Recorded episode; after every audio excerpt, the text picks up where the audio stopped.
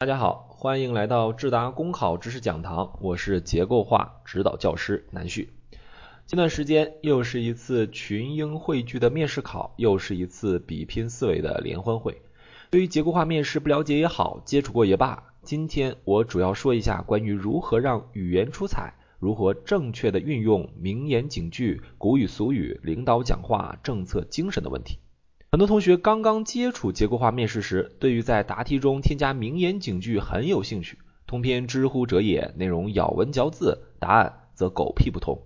很多同学反映，在综合分析中用用接地气、长灵气、有底气、聚人气很赞；在人际关系中用用桃李不言、下自成蹊很有感觉；在组织中说说凡事预则立，不预则废很高大上；又或者自己背了几句主席、总理的讲话。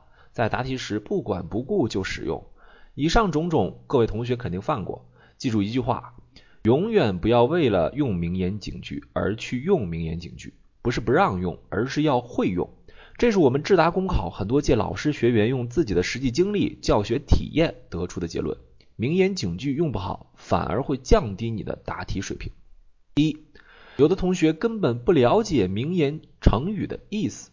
前面我说过“狗屁不通”这个成语。有没有人觉得很反感？狗屁不通什么意思？这个成语指的是说话或文章极不通顺，而不是马上要上演全武行的当街骂娘。第二，答题时不管前后段落含义，执意使用不恰当的名言或事句。这个问题多反映在含糊接触过面试，但根本没上过正轨的同学身上。机缘巧合的听过一句半句高大上的名言。不管合不合逻辑，合不合情景，就霸王硬上弓似的说出来，直接给考官憋出了内伤啊！第三，使用名言而引起逻辑脱节的问题，为了使用一句高大上的词语而将答案逻辑弃之于不顾。前面讲的是一个问题，为了说句名言或领导讲话，突然跳到另一个问题，没有承接，没有过渡，极大影响了自己的答题思路，造成不必要的失分。第四。使用词语多为老生常谈、前人同辈都使用的老掉牙名言，答题中使用只能减分。比如之前提到过的什么“凡事预则立，不预则废”之类的，别说考官要听吐了，你自己每道题都这么答，你不觉得腻吗？就像吃红烧肉，你也不能顿顿吃啊。你觉得考官能给你加分吗？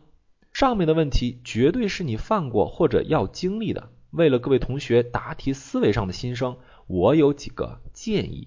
首先是多积累，不管是新闻联播还是政要访谈，不管是古文诗词还是主席讲话，都要自己记一记，想一想，多想多记，充实自己高大上的词言词句词库。其次，多练习。公务员考试，特别是公务员面试这个部分，是一次用自己思维强奸考官的环节。注意，我说的强奸是带双引号的，这就需要你有一个成熟的语言习惯，而练习是形成这种语言习惯的不二法门。面试准备就像学习游泳，有的人像孔夫子所说的“生而知之者”，自己就能游上岸，但更多的需要成熟的体系的理论培训。我们智达公考中有很多优秀的语言老师，可以让大家更便利的对自己的答题进行优化升级。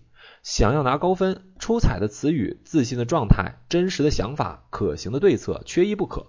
而智达公考以五年的培训经验，百分之七十以上的上岸率，肯定的告诉你，只要加入我们，顺利上岸并不是个梦想。